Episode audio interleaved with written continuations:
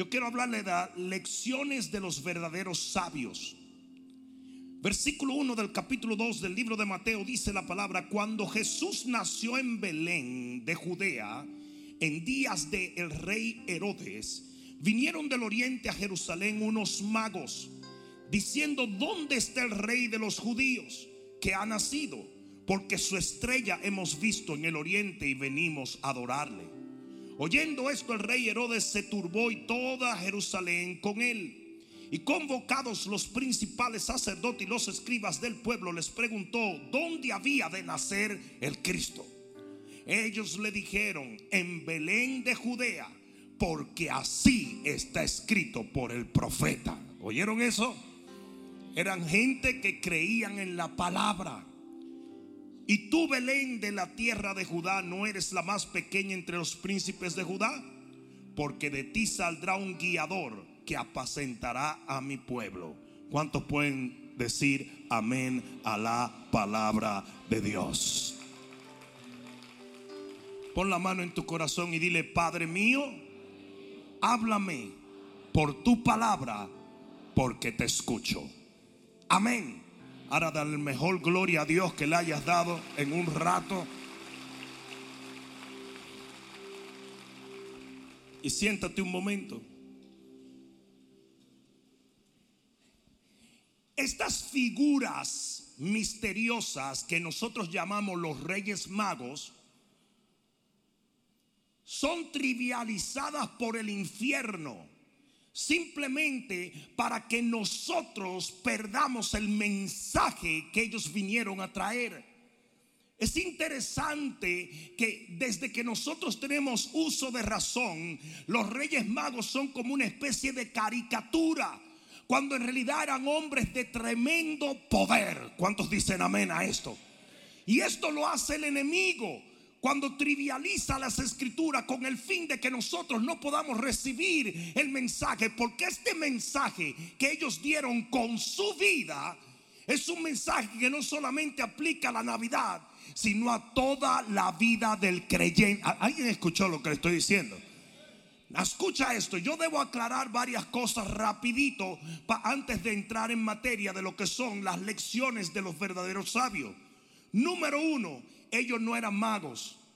¿Me escucharon? No eran magos. La palabra griega es magoi, que quiere decir hombres de sabiduría. Eran gente de ciencia. Lo segundo que tengo que decir es que no eran tres. En aquel entonces los hombres de ciencia viajaban y los hombres sabios y los hombres importantes viajaban con un ejército, viajaban con familia, viajaban con todo un clan. No sé si me están entendiendo. Lo tercero que debo decir es que no eran judíos, literalmente eran persas, probablemente de la región de Babilonia. Eran científicos astrólogos, porque en aquel entonces la astrología se consideraba una ciencia y no un culto. ¿Me están entendiendo? Y finalmente ellos no conocían del Señor Jehová como nosotros conocemos. Ahora, habiendo dicho todo esto, con todo ellos lograron cumplir una misión celestial. ¿Alguien entendió eso? Lo cual te dice a ti y me dice a mí que cuando Dios se quiere glorificar en una vida, lo va a hacer a pesar de todos los inconvenientes. Señores, Dios usó a Ciro y la Biblia dice que Ciro no conocía al Señor. Dios puede usar un burro. No mires a los lados en este momento, por favor. Pero Dios puede usar un burro. La Biblia dice que en la vida de Balaán, Balaán se volvió burro y el burro se volvió profeta. Entonces ustedes tienen que entender cuando Dios quiere utilizar a alguien para una misión divina, no importa de dónde viene, no importa lo que tiene, no importa dónde va, lo va a usar y eso debe llenarte de gozo porque Dios te va a usar. Yo dije, Dios te va a usar, Dios te va a usar. Dile a la persona que está a tu lado, no importa quién eres o de dónde venga, Dios te puede usar. Dios te puede usar, poderosamente te puede usar. Alguien está entendiendo, aquí hay algunos fu, algunos fa, algunos derechos, otros izquierdos, algunos van, otros vienen, pero a Dios lo va a usar todo el que quiera que Dios lo use. Alguien diga amén. Santo Dios. Dios te va a usar para bendecir su pueblo. Yo sé, así como usó un pavo para bendecirte a ti. O un chanchito. Chacho, tiene, tienen la cara de chancho algunos de ustedes. Pero yo le voy a decir una cosa. Dios puede usar a quien Él quiere, como Él quiere, de la manera que Él quiere. No importa de dónde vengamos o sea, dónde vamos, el Señor nos puede usar. Y eso lo comprueban estos hombres. Ahora muy bien, ¿cómo utilizó Dios a estos hombres dándonos lecciones demasiado importantes? Y yo voy a pasar rápidamente por siete lecciones de los verdaderos sabios. Y esto es lo que la acción de ellos nos enseñó. Número uno, siempre mantén tu mirada en el cielo.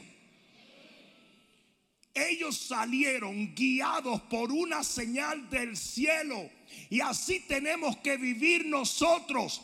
No vivimos por lo que nos dicen las noticias. No vivimos por lo que nos dicen los corruptos de Washington. No vivimos por lo que dicen los chinos o los rusos. Vivimos por lo que Dios ha dicho en nuestras vidas. La palabra de Dios es nuestra brújula. Es lamentable que en este último tiempo tantos cristianos han buscado su guianza de lo que dice doctor Fuccio, la pelusa. Gente corrupta, endemoniada, hijos del diablo. Yañe, se me fue tanto así, como que vine con violencia hoy. Estos son unos hijos del diablo. La momia esa que está sentada en Washington es un hijo del diablo. Ay, ¿cómo tú lo sabes? Porque los hijos del diablo hacen las obras del diablo, por sus frutos lo conoceréis. Es un demonio, hijo del diablo. Muchos dicen, ¿y tú no oras por él? Claro que sí, que Dios le dé guiso. Ah, es que muchos, muchos no saben lo que son oraciones imprecatorias. David oraba y decía, Señor, a tus enemigos confúndelos, córtale la cabeza, rómpele los dientes. Ya mismo va a estar mellado el demonio ese. No sé si alguien me está entendiendo. Y hay mucha gente que se lleva de lo que esa gente dice cuando son gente corrupta con una agenda para controlar y dominar al hombre. Cuando el único que puede ejercer autoridad sobre el hombre es el rey de reyes y el señor de señores. Y cuando un predicador se levanta a decir tu autoridad es Cristo, lo quieren quitar de en medio. No sé si alguien me está entendiendo. A mí muchísimos cristianos me han atacado y me han tildado de irresponsable. ¿Qué sabe este tipo? Y mira, y se inventan un montón de cosas. Él dice que la pandemia no es real. Él dice que esto, mentiras. Son puras mentiras porque les disgusta que yo me paro delante de un pueblo a decir la última autoridad nuestra es el Rey de Gloria. La Biblia dice en el libro de los Hechos que es mejor obedecer a Dios que obedecer a los hombres. Mi autoridad está en el tercer cielo y se siente en el trono del universo y lo que su palabra dice es lo que yo voy a hacer, le guste o no le guste a nadie. Y mira lo que pasó con estos tipos. Mientras ellos siguieron la señal del cielo, ¿saben lo que pasó? Iban en la dirección correcta. Pero cuando quitaron sus ojos de la señal del cielo y lo pusieron en la lógica, ¿saben lo que pasó? Cuando se acercaron a Jerusalén, ellos dijeron, ¿y qué es lo que venimos a ver ahora? Un rey. Ah, para el palacio. Sí, ahí la lógica entró. Porque la Biblia dice, dale un codazo que está a tu lado, la Biblia dice, oye bien, la Biblia dice claramente que hay dos tipos de sabiduría. Hay una sabiduría terrenal y diabólica y hay una sabiduría pura y celestial. Y nosotros no podemos vivir por la sabiduría terrenal y diabólica. Y en ese momento ellos dejaron de mirar al cielo y comenzaron a mirar a sus propias mentalidades le quitaron los ojos a la señal del cielo y se fueron al palacio de Herodes. Y esto fue un error, digan un error.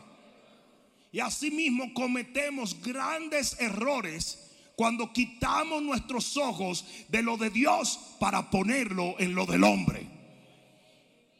¿Quieres que te diga algo? Y es importante. Ellos mismos citaron, nosotros estamos aquí porque una palabra del el profeta Isaías nos trajo a este lugar. Vinimos buscando una estrella que la Biblia nos dijo. Y usted tiene que vivir de la misma manera. Cuando Dios dice sí, no importa quien diga maybe, no importa quien diga no, no importa que digo yo tengo otra opinión, usted vive por la palabra. Él es el alfa, él es la omega, él es el principio, él es el fin. ¿A quién yo vine a predicarle en este día? Viva por esa palabra a tal extremo que esté dispuesto a morir por la misma palabra. Eso sí quedó heavy. Yo dije, eso sí quedó heavy. Porque mucha gente dice, yo vivo por la palabra, pero cuando se apriete el asunto, vamos, vamos, vamos a pensarlo, porque Dios también dice, ayúdate que yo te ayudaré. Eso no está en la Biblia. Ventando basura. La Biblia es la Biblia, es la verdad. Y una verdad no puede ser una media verdad, tiene que ser verdad total. Si la Biblia lo dice, yo lo hago y si no está en la Biblia, no lo creo. Alguien debió decir amén. hay mucha gente que son demasiado inteligentes. Alguien me preguntó a mí, pastor, tú que has predicado en África, ¿por qué pasa más milagro en África que en Estados Unidos? Es fácil, es muy fácil. Igual que en Europa, yo he predicado en Europa. Ustedes saben lo que pasó. La sorpresa más grande que yo tuve cuando prediqué, por ejemplo, la primera vez en España. Yo prediqué en España, en Barcelona, en una conferencia. Y cuando yo terminé de predicar, se abalanzó un montón de personas. ¿Y saben lo que ellos querían? Que yo le explicara mi postura teológica sobre lo que yo prediqué. Y yo miré a todos esos españoles y le dije, ¿ustedes están locos? Eh? ¿Qué les pasa a ustedes? Yo no vine aquí a explicar el Evangelio, yo vine a predicar el Evangelio. Y usted acepta el Evangelio, usted no lo refuta ni lo trata de digerir por medios humanos, porque solo el Espíritu del hombre puede recibir la luz de Dios. ¿Alguien entendió? Ustedes saben por qué ustedes están aquí. No fue porque yo los convencí. Ustedes están equivocados si ustedes creen que yo los convencí. Ustedes fueron convencidos por el Espíritu de Dios.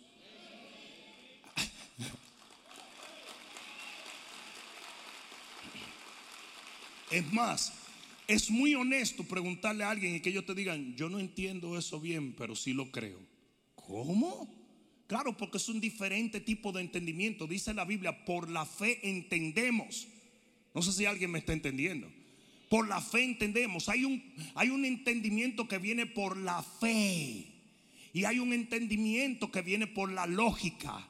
El entendimiento de la lógica Dios te lo dio para vivir en tu medio.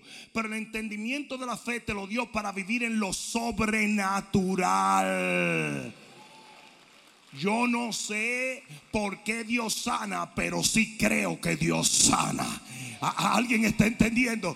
Yo no sé por qué Dios dice que yo ore cuando Él lo sabe todo, pero yo oro porque Él dice que yo ore. Y yo voy a creer que cuando yo oro, los cielos y la tierra se sacuden con el poder de Dios.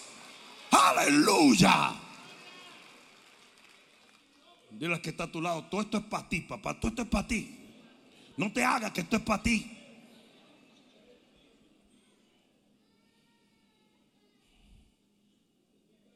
Dos, invierte tu vida en lo que crees y no en lo que ves. Ellos salieron buscando un rey y de repente llegan a un pesebre. Lo que sus ojos le decían no pintaba rey, sí o no. Pero lo que su corazón les decía, de acuerdo a la palabra que ellos recibieron, decía, este es el rey. ¿Y saben lo que hicieron? Ellos invirtieron todo lo que tenían en el rey. ¿Por qué? Porque Dios le dijo que ser el rey. Porque la palabra le dijo que ser el rey. Y usted tiene que aprender a dar su vida por lo que cree y no por lo que ve. Porque a veces lo que tú ves te puede engañar, pero lo que crees nunca te va a engañar.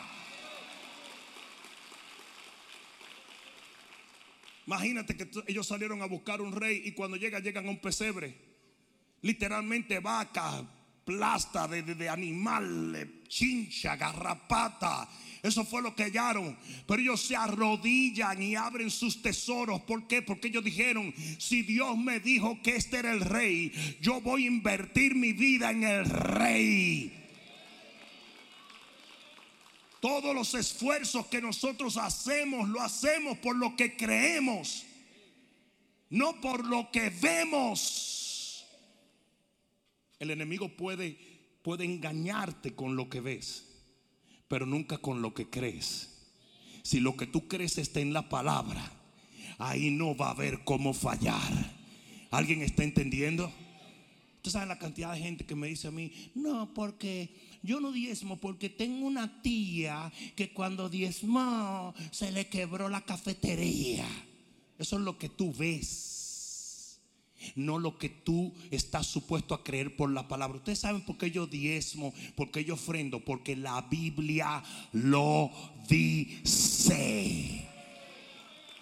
Y si la Biblia lo dice, no me importa nada más. Y se están dando cuenta que cuando estamos hablando de sabiduría, de los verdaderos sabios, estamos hablando mucho de la palabra, porque esa es la verdadera sabiduría. Tres, la tercera lección es, no importa qué tan fantástico sea lo que Dios te dé hacer, nunca estarás solo en el hacerlo. escucha lo que te voy a decir. Estos tipos deciden salir un viaje largo a buscar el rey de los judíos y a cada persona que le decían, oye, voy a salir a buscar el rey de los judíos, yo voy contigo, yo voy contigo, yo voy contigo. ¿Por qué? Porque cuando es Dios, yo dije cuando es Dios, yo dije cuando es Dios que te manda, Dios te provee todo lo que tú necesitas. ¿Por qué ustedes creen que ustedes están aquí?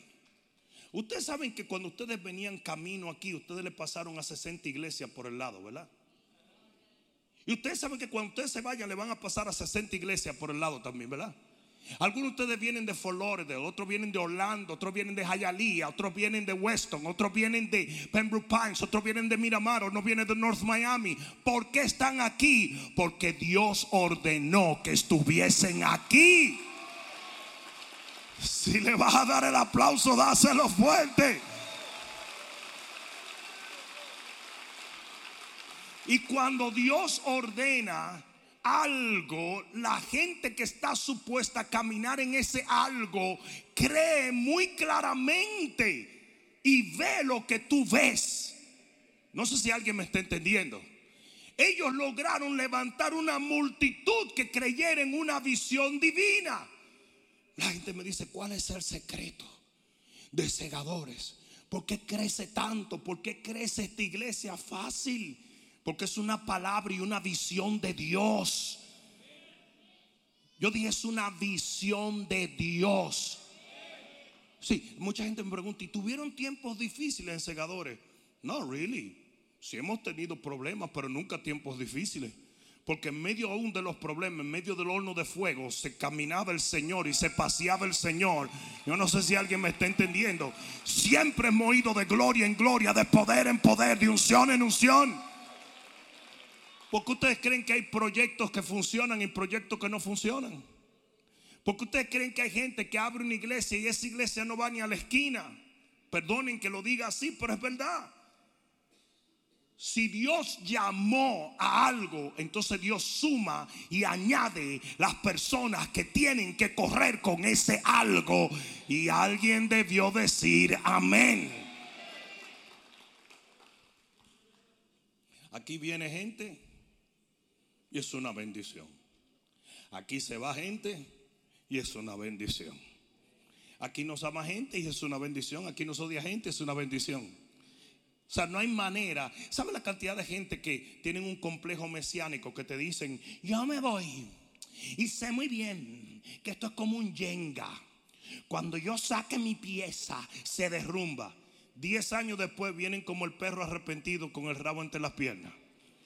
You know, lo que aplaudieron es porque ven al chapulín y al chavo y toda esa cuestión. Porque la obra de Dios no cae. Y Dios le dio una palabra a estos hombres y la palabra era real y por eso mucha gente se sumó a esa palabra. ¿Alguien entendió eso? La cuarta lección de estos hombres verdaderamente sabios es, sé consistente, perdón, consciente de tus errores, pero misericordioso sobre ellos. Parece que no mucha, el hermano allí lo entendió. O sea que lo voy a decir otra vez. Sé consciente de tus errores. Cuando fallas, arrepiéntete. Porque tus errores causan mucho dolor. Pero también ten misericordia de ti mismo. Como Dios la tiene de ti. Déjenme explicarle. El error que ellos cometen cuando llegan a donde Herodes causó que cientos de niños fueran asesinados. Díganme lo que es tener eso en el hombro. Eso es fuerte.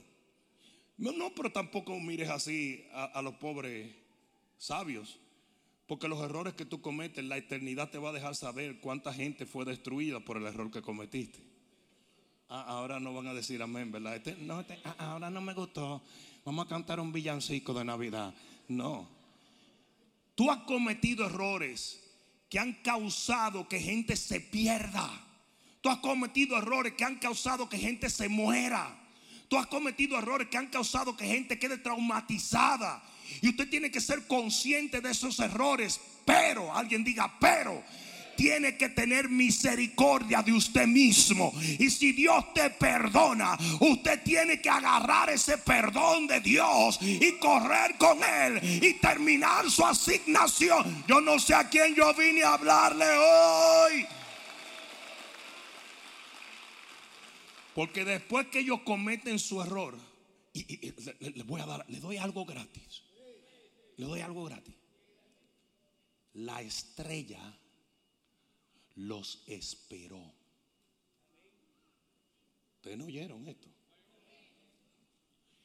Cuando ellos se desvían y llegan al, al palacio de Herodes y entran, la estrella se detuvo a esperarlo porque Dios sabe que usted la va a regar. ¿O ustedes se creen que Dios no sabe que usted la va a embarrar? Cuando usted tiene un baby, usted compra cajas y cajas de pamper. Porque usted sabe que esa cosita tan linda va a comenzar a ser una suciedad diabólica, ¿verdad? Y usted lo sabe. Entonces, Dios sabe que usted la va a regar. No se crea tan furisfufis. No, Dios sabe que usted la va a regar. Por lo tanto, ya Él proveyó misericordia para tus errores. Ten misericordia de ti mismo y vuelve otra vez. Yo dije, vuelve otra vez. Vuelve. Aquí hay líderes rezagados que dejaron sus células, pero en este enero lo vamos a reconectar y lo vamos a reactivar en el nombre de Jesús. Aquí hay otros que dijeron, yo nunca voy a meterme en la visión, pero este enero se van a meter para la gloria de Dios. ¿Sí o no? ¿Por qué? Porque usted puede ser consciente de sus errores y al mismo tiempo tener la misericordia para ser restaurado. No, ustedes saben que es lo más lamentable de todo, que Dios tenga misericordia sobre alguien y usted no tenga misericordia sobre usted mismo. Now that's sad. Porque Dios es perfecto y usted no lo es. Y Dios no estaba esperando que usted fuera perfecto. Y siendo Dios perfecto y teniendo un estándar tan grande, Él te perdona. Entonces usted tiene que aprender a perdonarse a sí mismo. Le estoy hablando lo correcto, yes or no. Mira que te lo dijo hasta en inglés. Perdónese. Tenga misericordia. Ah, pero es que me desilusioné, me decepcioné de mí mismo. Eh, cometí un error. Sí, está bien. Pero ten misericordia. Have mercy. Ten misericordia. Sí, esa es la gran diferencia entre Pedro y Judas. Judas no logró perdonarse y se ahorcó. Cuando él traiciona al Señor, dice que se ahorcó. Es lo que la historia verdaderamente nos enseña. Pero Pedro esperó al Señor y aceptó el perdón del Señor y se convirtió en el apóstol número uno de la reforma. Ah, no, no, no, no.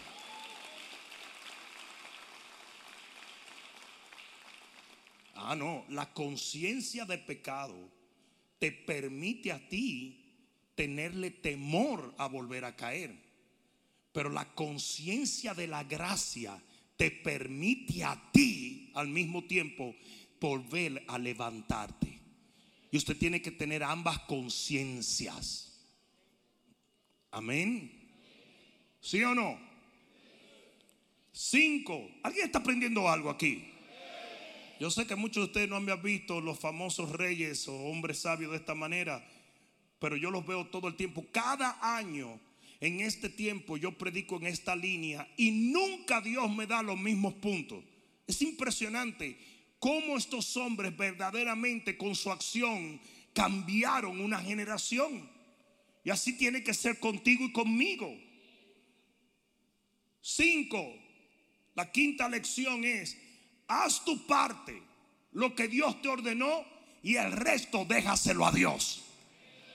La escucha. A mí me extraña que estos tipos llegaron, abrieron su tesoro y se fueron para su casa. Porque mucha gente diría, pero ven acá, ¿y por qué si ellos sabían que Herodes lo estaba, estaba persiguiendo al niño, no dejaron unos cuantos guardias ahí? ¿Y por qué no le construyeron una casa a Jesús? ¿Y por qué no le regalaron una carroza para que Jesús volviera a Jerusalén en carroza? ¿Y por qué no, no, no, no, no se quedaron ahí protegiéndolo? ¿Y por qué no derrocaron a Herodes? Porque eran hombres de mucho poder. ¿Sabes por qué no lo hicieron? Porque el hombre sabio aprende a hacer lo que se le manda y no le quita ni le añade a lo que tiene que hacer. Apocalipsis 22 dice claramente Óyeme bien lo que dice Apocalipsis 22. Que ni le añadas ni le quites la palabra, porque eso puede traer maldición sobre tu vida. Si Dios te dijo a ti que usted era un líder de célula, sea el mejor líder de célula que usted jamás ha podido ver en la vida. Si Dios le dijo que usted era un cabeza de red, entonces sea el mejor cabeza de red que jamás existió. Si Dios le dijo a usted que usted era un abogado, sea el mejor abogado. El problema que tenemos hoy en día es que queremos ser demasiado, porque la ambición del mundo nos ha contaminado. La mitad de la gente que va a las iglesias siempre dice, yo puedo hacer lo que el pastor hace. ¿Y por qué no lo estás haciendo? Eso es simple. Si tú puedes hacer lo que el pastor hace, ¿por qué no lo haces? Ah, pues me voy a hacerlo. Vete. No hay problema. Yo estaba caminando con un poderosísimo hombre de Dios y de repente viene un tipo y dice, ah, mira qué lindo estos dos.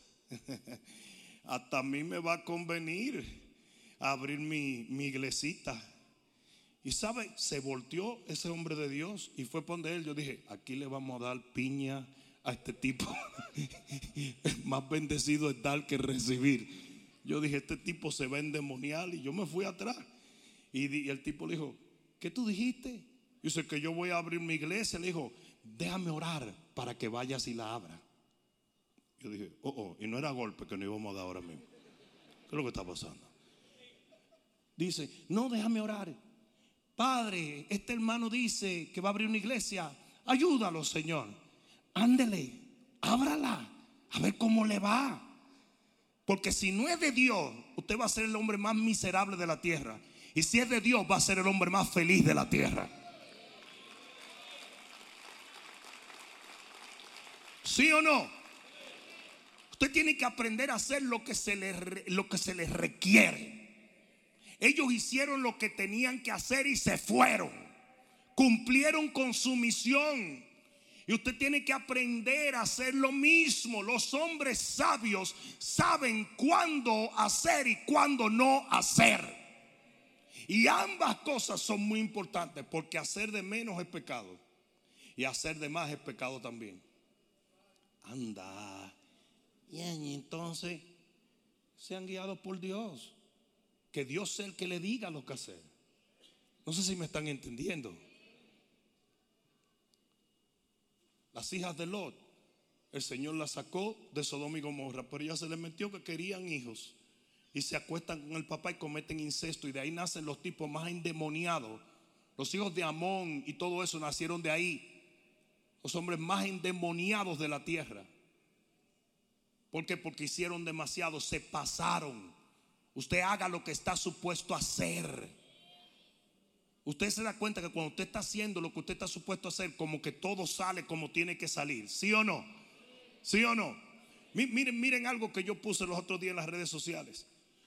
Cuando Dios está contigo, aún las cosas que haces mal te salen bien.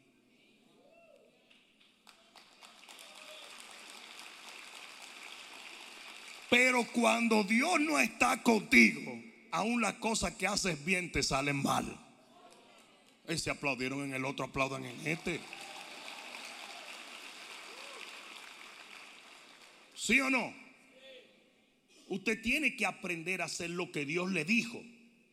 Y punto. A mí, me da mucha, mucha risa y mucha cuerda al mismo tiempo que la gente te dice, usted es mi pastor, ¿eh? usted me dice, vienen con un plan y yo le digo, no, pero, pero, es que Dios me dijo, ah, no, espérate, espérate. Y tú no me dijiste a mí que yo era tu pastor y que yo te tenía que decir a ti. Porque hasta ahí es que llega la cosa. Quieren líderes hasta que el líder es un líder.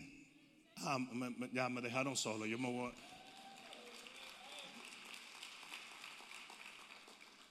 Quieren autoridad hasta que la autoridad ejerce autoridad. Ustedes saben cuál es uno de los más grandes placeres de los manipuladores, manipular al hombre de Dios. Ese es uno de los más grandes placeres porque el que manipula a un hombre de Dios manipula miles y miles de personas.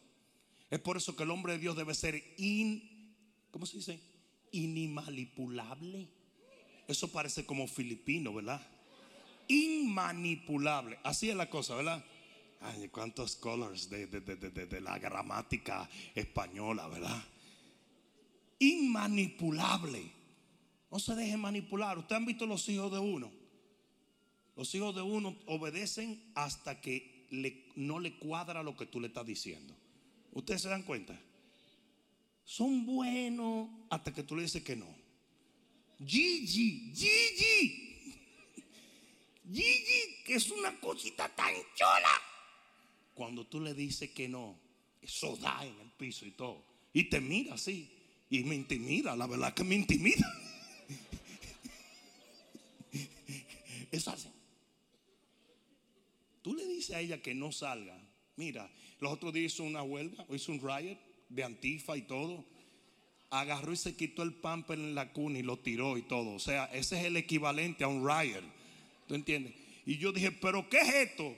Y cuando vi que el pamper estaba usado, entonces fue que me di cuenta que era verdad que era un riot.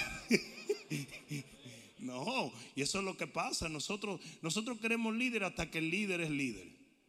Usted tiene que aprender a someterse aun cuando no le cuadra. Amén.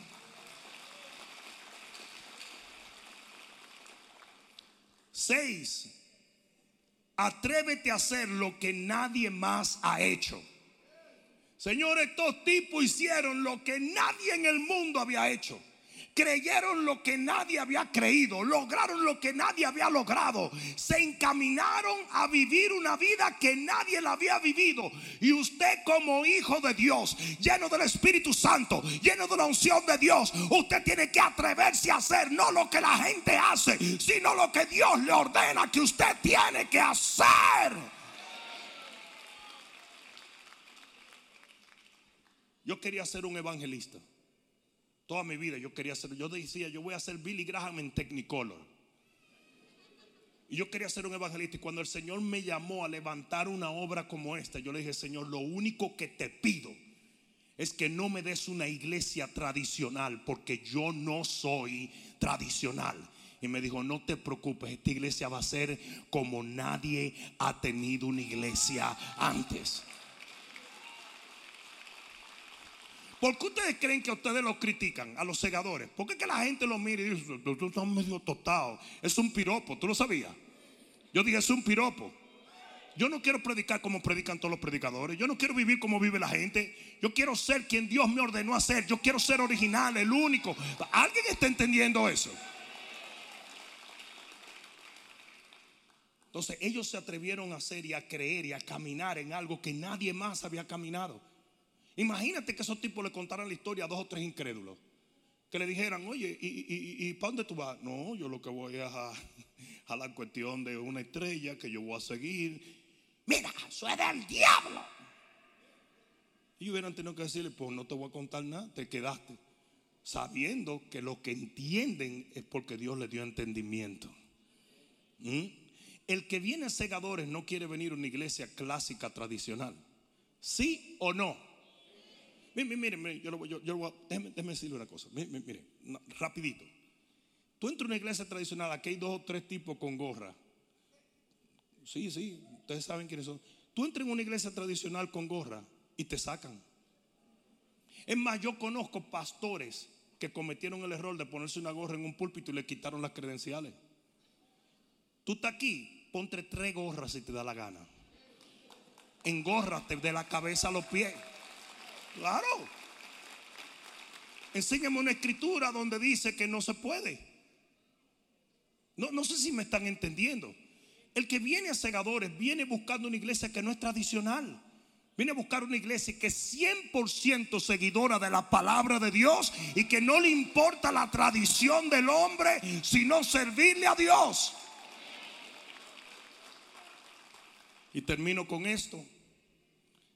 La séptima cosa que ellos nos enseñaron como hombres sabios es que todo lo que se demandare para honrarlo a Él vale la pena. Escuchen esto porque mucha gente no lo sabe. Se calcula más o menos que el viaje que hicieron estos hombres desde su tierra natal hasta Jerusalén tardó tres años y medio. Ustedes oyeron más o menos, ¿verdad? Tres años y medio a través de peligros, a través de desiertos, a través de situaciones. Eran literalmente como caravanas beduinas que acampaban cada cierto tiempo. Había tiempos del año que tenían que detenerse porque no podían viajar a través del desierto. Y venían así por montones con sus hijos, con sus esposas. Literalmente multitudes simplemente por una visión de Dios. Pero saben una cosa, hoy en día lo que ellos hicieron tantos años atrás se ha convertido en una bendición eterna. Por eso todo lo que hacemos, todo lo que sacrificamos, todo lo que damos por Cristo vale la pena, vale la pena, vale la pena.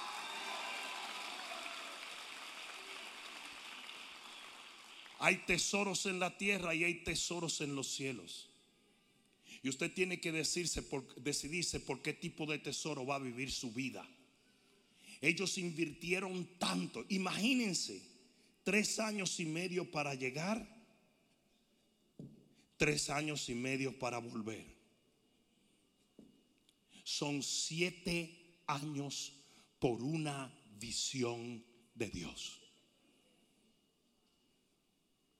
Todo lo que hacemos en su nombre y para su gloria valdrá la pena. Oh, si tú lo crees, dale un fuerte aplauso al rey. Es más, ponte de pie y dale un grito de gloria al Señor. Vale la pena. No, no, quizás tus amigos no lo ven, pero vale la pena. Quizás tu familia no lo ve, pero vale la pena. Quizás tus amigos en el negocio no lo ven, pero vale la pena. Todo lo que sacrificamos, todo lo que damos, todo lo que hacemos en su nombre y para su gloria, vale la pena, vale la pena. Y el único que tiene que verlo eres tú. Porque muchas veces ni siquiera, oye bien, a veces ni siquiera tu pareja lo puede ver. Si lo que Job hizo para Dios, por Dios y en Dios, su esposa nunca lo vio. Y viceversa. Hay muchas veces que el esposo no puede ver los sacrificios que tú haces en su nombre. Usted tiene que hacer lo que hace para Dios. Yo dije para Dios. Yo dije para Dios.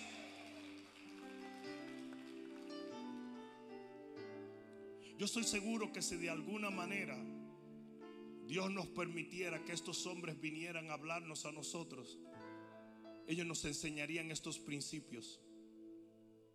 Principios que ellos vivieron para lograr cumplir una misión divina. yo no sé si ustedes entiendan esto, pero todos nosotros nacimos con una misión divina. alguien debió decir amén allí. Todos tenemos una asignación divina.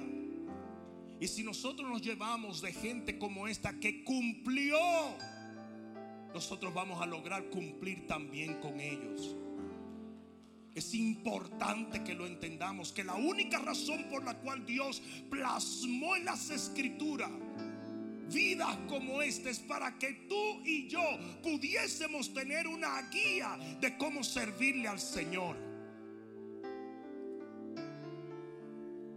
Sabiduría de los verdaderos sabios no es la que se aprende simplemente por leer un libro, es la que se vive y la vida de esta gente enseñó lo maravilloso que es vivir y aún morir por un objetivo divino. ¿Cuánta gente habrá muerto en el camino? ¿Se, han puesto a pensar en eso? En tres años y medio ahí había ancianos. Ahí, ahí hubieron accidentes. Ahí hubieron situaciones difíciles, ahí hubo epidemias o pestes. En siete años se duplicó probablemente el número de gente que fallecieron, pero fallecieron haciendo algo que valió la pena. Todo lo que nosotros hacemos en este mundo son como castillos de arena pero lo que hacemos en este mundo para Dios son como fortalezas divinas. Alguien debió decir amén. Yo dije, alguien debió decir amén allí. Acércate un momento. Vamos a cerrar en oración. Y yo quiero que cuando llegues al altar cierre tus ojos y levantes tus manos al cielo. Y vamos a ministrar un momento. Vamos a creerle a Dios por un cambio total.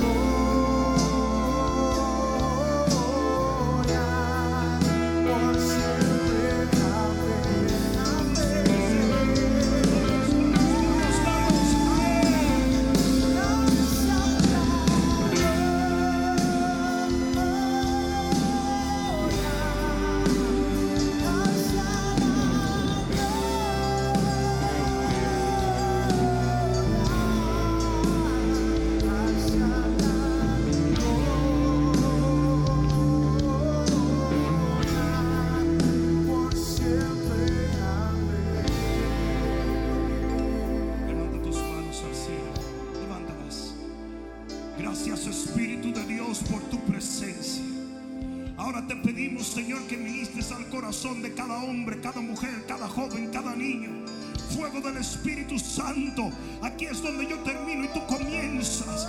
Señor, ahora tócales, restaurales, bendíceles, levántales, sánales, Dios. Vamos, yo quiero ver a todo el mundo orando en el Espíritu. Yo quiero ver gente orando en el Espíritu en este momento. Fuego del Espíritu de Dios. Ven ahora,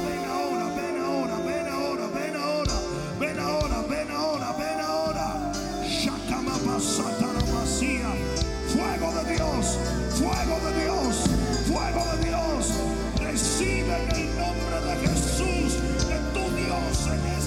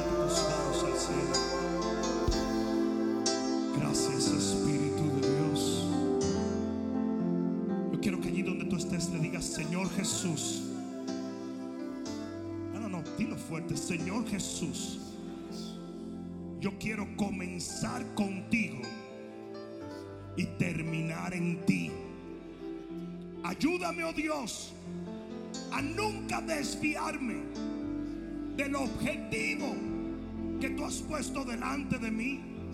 Mi vida está en tus manos, oh Dios. Y nunca quiero quitar mis ojos del cielo. Ayúdame a terminar bien. Sé mi alfa y mi omega. Sé mi principio y mi final. El nombre de Jesús. Dilo otra vez en el nombre de Jesús. Dilo más fuerte en el nombre de Jesús.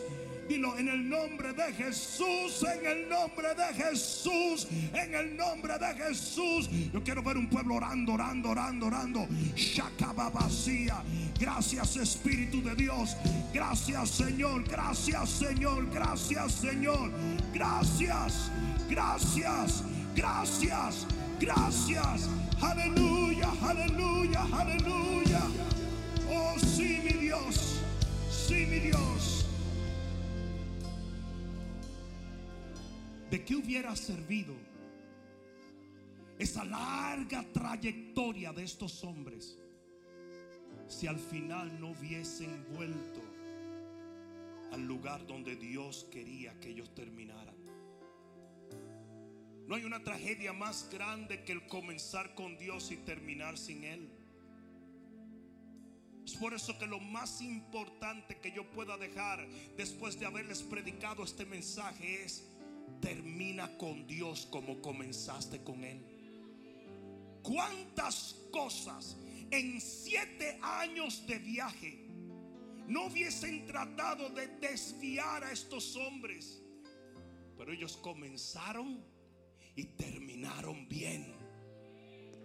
A mí no me impresiona cuánta gente corre al altar. A mí me impresiona cuánta gente permanece en el altar. ¿Alguien está entendiendo eso? Porque la Biblia dice que el que pone su mano en el arado y mira hacia atrás ya no es digno de él. Es por eso que usted tiene que aferrarse al arado del Señor. Yo quiero que tú levantes tus manos al cielo y que en esta Navidad nosotros tengamos el mismo espíritu que tuvieron estos hombres sabios en antaño.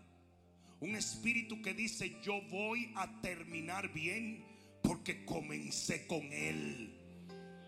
Levanta tus manos y dile, Padre, en el nombre de Jesús, contigo comencé y en ti terminaré.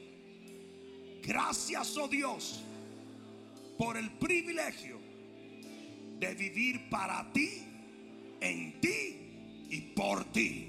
En el nombre de Jesús, el que lo crea diga amén, amén y amén. Hola, soy Bishop Rudy Gracia. Por años hemos tenido un éxito increíble para la gloria de Dios en YouTube. Ahora tenemos un canal de contenido exclusivo y te invitamos a que seas parte de él. Solamente entrando a nuestro canal regular, que es totalmente gratuito, encontrarás cómo suscribirte a este nuevo canal de contenido exclusivo. Cosas que el Señor pone en mi corazón, que usualmente no son abiertas a todas las plataformas, pero que servirán para la edificación de tu vida y la de los tuyos. Dios te bendiga.